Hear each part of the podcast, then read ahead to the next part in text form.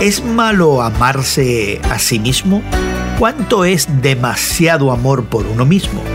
Hoy en la palabra en la narrativa de la Torre de Babel que se encuentra en Génesis 11, se describen dos pecados. El primer pecado es el orgullo. El pueblo decía, nos haremos famosos. Querían construir una torre para que fuera impresionante para su propia gloria y reputación. Según este y otros relatos bíblicos, el pecado de la soberbia ocurre cuando te pones en lugar de Dios o te das crédito sin recordar que todo lo que tienes proviene de Dios. El segundo pecado en Babel fue el miedo. El pueblo quería construir la ciudad para evitar ser dispersados por toda la tierra.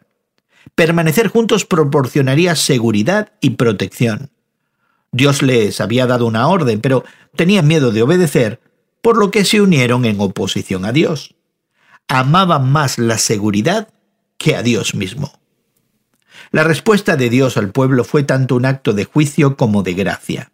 Al confundir los idiomas del pueblo, les impidió continuar en su rebelión y también les permitió obedecer su orden de extenderse por la tierra.